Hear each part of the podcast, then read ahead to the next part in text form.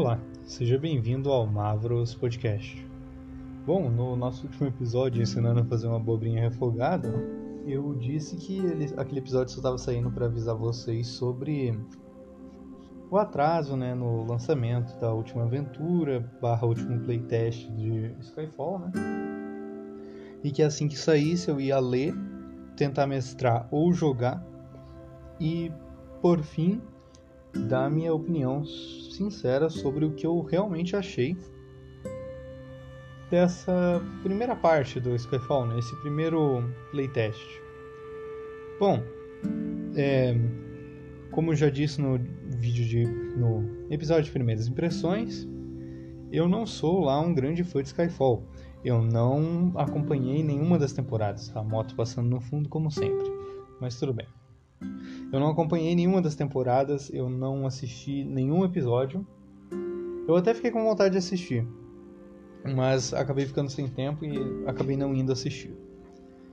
Mas lendo o Fast Play e jogando as aventuras, eu acabei gostando bastante do sistema, acabei gostando muito daquele universo.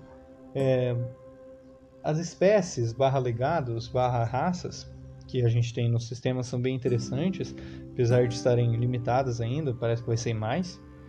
Mas, bom, eu sou uma pessoa muito adepta do RPG Old School, onde você caía com zero pontos de vida e acabou o parse. É isso. E eu também gosto bastante de D&D quinta edição. Mais por ter mais opções do que por ser menos difícil. E Skyfall casa bem essas duas coisas. Eu acho que a dificuldade dele, apesar de ser um pouco mais elevada que no D&D, por exemplo, dando um exemplo prático, tem a aventura Chamas Ocultas, se eu não me engano, é nas Chamas Ocultas? Não lembro se é nas Chamas Ocultas ou se é na Forja. É, Forja Sem Fogo. Isso. Na Forja Sem Fogo, que eu tava começando a mestrar, antes do grupo de RPG acabar dando um problema e. Bom, acabamos cancelando a mesa. É só um momento, minha gata tá me atacando aqui, deixa eu pegar ela no colo. Bom, acho que ela se acalmou já, mas tudo bem. Continuando, como eu ia dizendo, antes de dar um certo problema com a mesa, nós acabamos jogando a primeira parte, a aventura, a primeira aventura, né, que é o Forja Sem Fogo, ignorando as outras duas que tinham saído antes, porque era uma história paralela e tudo mais. E chegou no final, isso, a, aviso importante, a gente foi jogar essa aventura quando já tinha saído as regras para criação de personagem e por aí vai. Apesar de eu ter avisado o povo que a mesa era pro, pro ocultista, a gente acabou jogando sem nenhum ocultista. Enfim. O que acontece é que a gente foi jogar a mesa e chegando no combate final, que é lá no finalzinho da aventura mesmo, a, a última ameaça, assim, é uma aventura bem legal. Você é mais de exploração do que de combate. Tem bastante interpretação também no começo e eu acabei gostando bastante. Cá entre nós é a minha favorita das seis aqui por enquanto. Na verdade, minha segunda favorita. Tem uma que é melhor ainda. Enfim. Quando chegou no final no combate, é, eu tive que fazer os, um dos guardas se assustar e fugir. Porque senão os jogadores teriam morrido. Mas isso porque ninguém foi de ocultista. Então só tinha dois especialistas e um combatente. Daí acabou ficando meio desbalanceado. Mas o, a mecânica de resistência de dano redução de dano, é muito boa. Eu gostei bastante. É uma mecânica que eu espero que eles mantenham. O interessante dela, ela só reduz dano físico, então dano mágico é totalmente ignorado. E isso é uma coisa no mínimo interessante. Bom, além disso, eu gostei bastante dos equipamentos e do sistema de itens mágicos, porque, bom, quando você joga D&D, ou School Essentials também, e ordem paranormal a gente pode considerar que itens amaldiçoados são itens mágicos. Você tem uma coisa muito superficial, podemos dizer assim. Você, ah, o item é mágico e funciona. No D&D e no Disco Essentials até tem um bagulho, olha, tem cargas. Depois que acabou as cargas, pode ser que ele estoure. Ou não, ou as cargas só recarregam no outro dia. Mas enfim, os itens não são tão limitados. E isso é algo que faz com que os jogadores usem eles demais e acabem não pensando no uso de recursos, que é um, uma gestão importante, é, na gestão de recursos, que é um aspecto importante do, de qualquer RPG. Bom, voltei, eu tive que pausar a gravação porque a Momo começou a derrubar umas coisas e eu tive que sair correndo. Bom, eu vou cortar a parte que ela começou a derrubar as coisas, mas tudo bem. Enfim, ela tá aqui bem quietinha e não vai fazer bagunça, né, filhote? Isso. Enfim. Voltando ao que eu estava dizendo, os jogadores acabam usando muitos itens e isso acaba até deixando quebrado. Mas no Skyfall não, se você quiser ter um item mágico que você pode ter usos infinitos, podemos dizer assim, você vai ter que gastar muito dinheiro. Então, aventuras de primeiros níveis, assim, dificilmente algum personagem vai ter. E se tiver, não vai ser aquele item mais caro do mundo. Não vai ser o item mais forte do mundo também. Vai ser um item relativamente comum, com talvez, ah, munição mágica e por aí vai. Eu achei bem interessante. É uma mecânica que eu espero que eles mantenham conforme o playtest for avançando. E em relação às mecânicas que eu não gostei tanto foi a mecânica de pontos de sombra. É uma mecânica interessante, pelo que eu conversei com o povo que assistiu o Skyfall, acompanhou, principalmente o Pedro, né, que sempre está participando dos RPGs aqui do podcast. Os pontos de sombra eram algo tipo, ah, meio que um pacto com um demônio ou algo do tipo, antes que, bom, podia fazer quase, quase qualquer coisa. Ah, claro, é um custo muito alto. Só que eu sinto que, ao mesmo tempo que a mecânica está interessante, ela tem um pequeno problema de ela tá muito limitada. Eu sei que não recuperar pontos de sombra é uma coisa bem importante para o sistema, e disso eu não nego, eu acho importante que não dê para recuperá-los. O que eu acho que limita muito é o fato de você ter 5 pontos, que não é um problema, mas a coisa mais forte que você consegue fazer é pedir a sombra usar uma magia de camada superficial. Seria equivalente a uma magia de primeiro círculo, podemos dizer assim. E para uma entidade tão poderosa assim, não sei se isso seria algo muito importante. Enfim, é algo que eu gostaria de destacar. Eu acho que tinha que ter mais opções, ou pelo menos avisar assim: ó, oh, mestre, se você quiser que no seu jogo tenha tantos pontos, tenha tanto, é, tenha tantas opções a mais para você escolher, aqui estão alguns exemplos, tá? Tipo, olha, tá caindo, eu vou voltar dois segundos no tempo, algo do tipo. Seria algo no mínimo interessante, acho que deveria ter uma belinha de mais opções para ponte de sombra. E quem sabe, às vezes só colocando, ah, mestre, não se limite a usar os pontos de sombra como descritos aqui, seria algo bem interessante.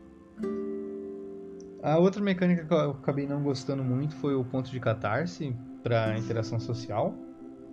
Porque no final os jogadores sempre esquecem de, ah, de dar o ponto de catarse para a pessoa, principalmente se você estiver jogando online. Se você estiver jogando no físico, você provavelmente vai conseguir realmente colocar ah, um dado, uma bolinha de gude, ou seja lá o que você quiser usar para representar o ponto de catarse em cima da mesa. E isso é uma mecânica importante, né? O ponto de catarse. Eu gostei da mecânica de ponto de catarse. Eu só não gostei como ela é dada em cenas de interação social. Porque, ah, é um jogador que define, tudo bem, isso tá tudo bem. Eu, eu fiz nas minhas mesas o pessoal votar para ver quem ia ganhar o ponto, mas se eu não falasse do ponto, eles não iam se lembrar disso. Então, talvez algo que dê mais ênfase nesse ponto de catarse. É, é claro que tem como usar ele para melhorar magias, melhorar rolagens, diminuir rolagem de inimigos e por aí vai. Mas algo que chame mais atenção para ele, para os jogadores não esquecerem de distribuir os pontos de catarse entre os outros jogadores, que é uma mecânica que eu considero importante para o sistema. Bom, falando da última aventura, que é uma das últimas coisas que eu quero falar aqui. Eu gostei muito da mecânica de biomas dela. A mecânica de biomas é extremamente interessante.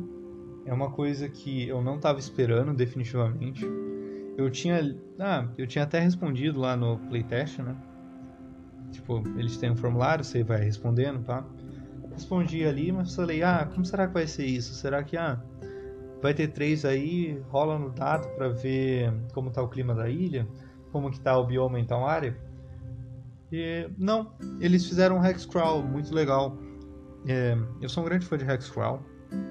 Hexcrawl é uma coisa que pode fazer você ter uma regiãozinha tipo de 15 quilômetros no seu mundo ali, tipo uma ilha minúscula, se tornar algo extremamente interessante que pode durar até meses, dependendo. Os players vão explorando, vão voltando para a cidade principal ou para o seu acampamento, melhorando o acampamento e explorando mais. Mas aqui não, aqui foi diferente, eu achei legal a mecânica. A aventura anterior a essa, que é a quinta aventura, é um deslocamento até o local. O que eu acabei não gostando dessa aventura é que ela não tá no nível 6, né? Porque, se eu não me engano, os personagens upam do nível pro nível 6 no final da outra aventura. E essa é uma aventura para personagem de nível 8. Foi uma coisa que eu acabei não gostando tanto. Mas cá entre nós não faz muita diferença. É, acaba quebrando um pouco a continuidade, mas tudo bem. Uma coisa que eu gostei bastante foi o mapa, principalmente. Tem várias mecânicas, tem diversas formas de você explorar a ilha. Eu duvido que algum jogador, algum grupo vai explorar a ilha completa. Dá para explorar. Isso que é o mais interessante. Você pode explorar a ilha completamente.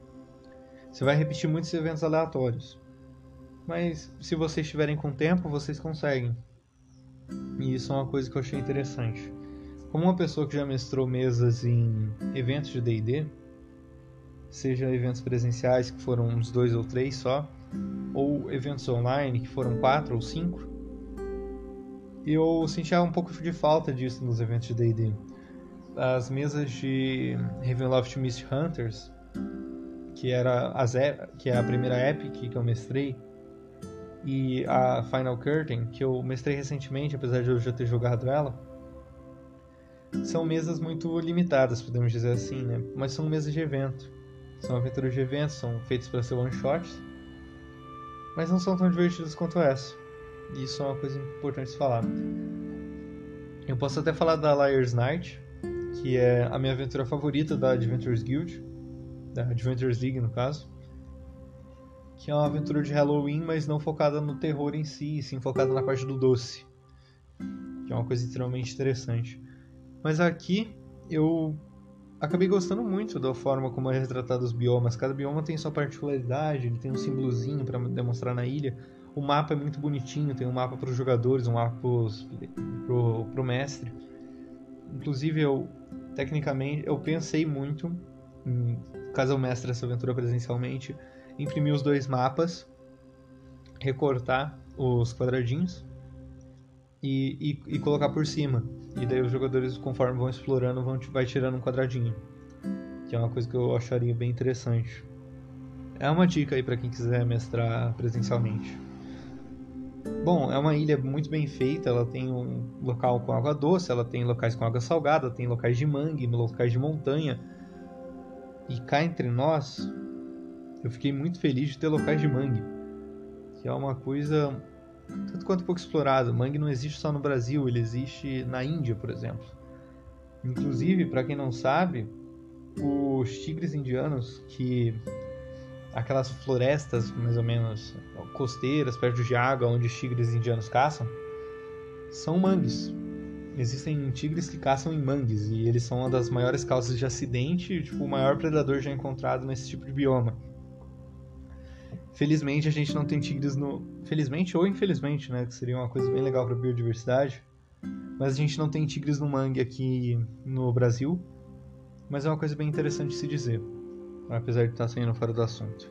Eu gostei também muito das criaturas que a gente tem no. Nessa última aventura. A gente tem um fungo. A gente tem. Bom, não vou dar spoiler, mas o fungo eu achei o mais interessante de todos. O réptil é bem legal, o réptil emboscador. E Bom, para quem tava gostando muito como algo inicial assim, e para um playtest, foram seis aventuras, a tempo, conhecida temporada zero do jogo organizado. Eu me diverti muito. Eu acho que isso é o mais importante num RPG, é a diversão. Eu fortemente recomendaria vocês apoiarem o projeto, mas bom, ele acabou encerrando-se já, né? Então não vai dar para fazer isso. Mas eu recomendo muito que vocês joguem. Se vocês verem alguém querendo mestrar e a pessoa tiver com vaga na mesa, pede para ela liberar um espaço para você. É bem legal. o sistema de criação de personagem é legal. Diferente do Ordem, o ocultista não é extremamente quebrado. Ele é muito forte, é claro, mas ele não é extremamente quebrado. É, o combatente, ele não é aquele cara que só bate. Ele bate também, mas as, conforme vocês vão desbloqueando as trilhas, que é uma mecânica bem importante, as subclasses, o sistema inclusive dá para ter duas subclasses por, por personagem, se eu não me engano. Você vê que foi feito com muito carinho, né? Tá bem equilibrado, apesar de ter alguns desbalanceamentos. E, bom, apesar de alguns combates serem mais difíceis, e praticamente mortais para todos os jogadores, isso dá uma sensação mais de carinho, né? Que a pessoa teve um trabalho para fazer algo mais difícil e menos industrializado.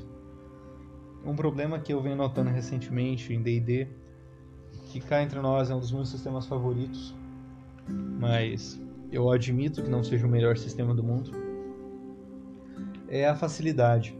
Você pega um bicho nível 23 que um grupo bem combado de nível 15 consegue simplesmente ir lá e derrotar o bicho. A gente, eu sinto falta um pouco dessa atmosfera de boss fight que a gente tem no D&D. Tinha no D&D no começo da quinta edição, agora nem tanto, né? A quinta edição sempre foi mais fácil que as outras edições no quesito combate. E isso acaba fazendo falta. Mas não, aqui em Skyfall eu acabei gostando. A primeira aventura lá tem o. Não vou dar spoiler, mas. O boss da primeira aventura é bem interessante. Ele é um bicho difícil de você matar em combate, mas tem opções de você. Tem uma opção de você não precisar lutar com ele necessariamente. E isso acaba sendo bem interessante. É... Dando um veredito de nota, por enquanto, para o playtest, conforme for saindo novas edições de Fall, novas edições do Playtest, né? eu tô falando da 089 no momento, eu vou atualizando esse, esses episódios, conforme daqui umas 4 ou 5 edições do Playtest, ou daqui duas edições do Playtest, dependendo de se vocês quiserem, eu atualizo esse veredito. Mas atualmente para mim é um sistema 8 de 10, ele tem seus pequenos problemas, é, tem um universo muito amplo, legal de se explorar. Ele tem muitas características interessantes, é divertido, principalmente quando você não está falando das boss fights em si, mas das cenas de interação e exploração. Cá entre nós, as cenas de exploração foram algo que foi algo que me pegou bastante. Eu não gosto muito dos sistemas por cenas, por isso eu descontei um pouquinho de pontos. Mas fora isso, o problema com os pontos de sombra e o problema de alguns bichinhos serem um pouco desbalanceados, tipo, muito desbalanceados, eu diria que o sistema é bom, é bom, tem potencial, pode melhorar muito. Comparando com Tormenta e Ordem, que são outros dois sistemas brasileiros, não tem comparação. Skyfall, se você pegar e comparar com o Ordem, o Ordem para mim é um RPG nota 5, mas mais pela criação do universo do que pelos, pelas mecânicas, que são bem ruins. Ele até teve um pouco de carinho, inclusive o Pedroca, que foi o que é o idealizador de Skyfall, ele participou do Ordem, da criação do Ordem, e até tentou ajudar a arrumar as coisas. Eu lembro uma call que ele foi lá no servidor do Selbit e conversou com todo mundo que estava na call. Inclusive, o cara é muito gente boa. Eu tenho até vontade de chamar ele um dia pra participar do podcast, mas duvido que ele aceitaria participar de um episódio aqui, até porque a gente é bem pequeno. Mas, bom, é uma coisa bem diferente do Ordem. O Ordem você vê que ele foi muito industrializado, mas por causa da Jambô, acredito eu, porque ele bebe muito do, do Tormenta e o Tormenta não é lá um sistema muito legal, vou ser bem sincero. De todos os sistemas brasileiros, eu não gosto de Tormenta. Eu amo do fundo do meu coração o Império de Jade. Império de Jade é um sistema bem legal, tem a mecânica de honra que eu acho extremamente divertida. Mas Tormenta 20 não, eu não, não gosto. E você vê que apesar de ter bebido um pouco da fonte do Tormenta, tem muito mais da fonte do D&D do Old School e muito mais carinho envolvido nesse projeto. Que eu espero que dê muito certo que as pessoas gostem e que o povo acabe abraçando ele. É, eu confesso que a primeira vez que eu ouvi falar de Skyfall foi quando o Marley, que é um amigo nosso lá que surgiu no Discord, inclusive. Bom, qualquer dia eu conto essa história, mas. O Marley, que é um cara muito gente boa, faz artes aí. Inclusive, contratem ele para as artes. Ele faz artes incríveis. Ele fez a arte do Aloyel, que é um personagem que eu uso numa mesa, usava numa mesa de Ravenloft, infelizmente ele morreu. Mas, pô, ficou extremamente linda a arte. Ele também fez uma arte de uns bichinhos cyberpunk que eu sempre uso nas, nas minhas mesas presenciais. E eu recomendo do fundo do coração, apoiem a arte do Marley. E, bom, o contato dele está lá no nosso servidor Discord, é só entrar lá e conversar com ele. O Marley, ele foi a primeira pessoa a me apresentar o Skyfall, eu nunca tinha ouvido falar antes.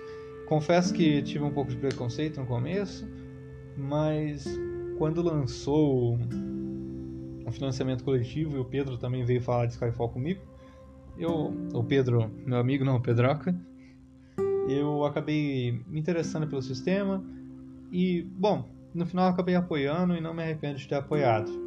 Tem alguns, algumas coisas que eu apoiei no, no, no Catarse que, sinceramente, não foram pra frente. A gente pode citar o caso do Noites na Serra do Mar, que era para ter saído no começo do ano passado, né? E a gente já tá no dia 22 de, de janeiro de 2024 e nada até agora, né? Enfim, Skyfall eu não me arrependo de ter apoiado, assim como não me arrependo de ter apoiado o Livro dos Pássaros. Talvez algum dia eu fale sobre ele. E também não me arrependo de ter apoiado Inferno. Ele é um sistema extremamente interessante, tem muito a melhorar ainda mas meu veredito é um 8 de 10 e um, uma grande recomendação a todos. Bom, se você não tem nenhum sistema de RPG e quer começar a jogar, você tem duas opções. Ou você pode pegar o SRD de D&D, dar uma lida e jogar com aquilo lá para aprender. Ou se você tiver a oportunidade, consiga de alguma forma o Skyfall principalmente de, de preferência apoiando. Eu aqui a gente gosta muito quando as coisas são feitas de um jeito bom, então apoiem. Então apoiem, realmente apoiem. Se você conseguir apoiar e ter acesso ao ao sistema, seja quando ele lançar fisicamente ou, ou não, seja em outro catarse, é, faça isso, vai, vale a pena, realmente vale a pena. E acho que é isso que eu tinha a dizer. É, muito obrigado por terem ouvido até aqui. Se puderem compartilhar o podcast e nos avaliarem aí com 5 estrelas, ajuda bastante. E, bom, se vocês quiserem, a gente fala mais sobre Skyfall e também dá para falar sobre outras coisas.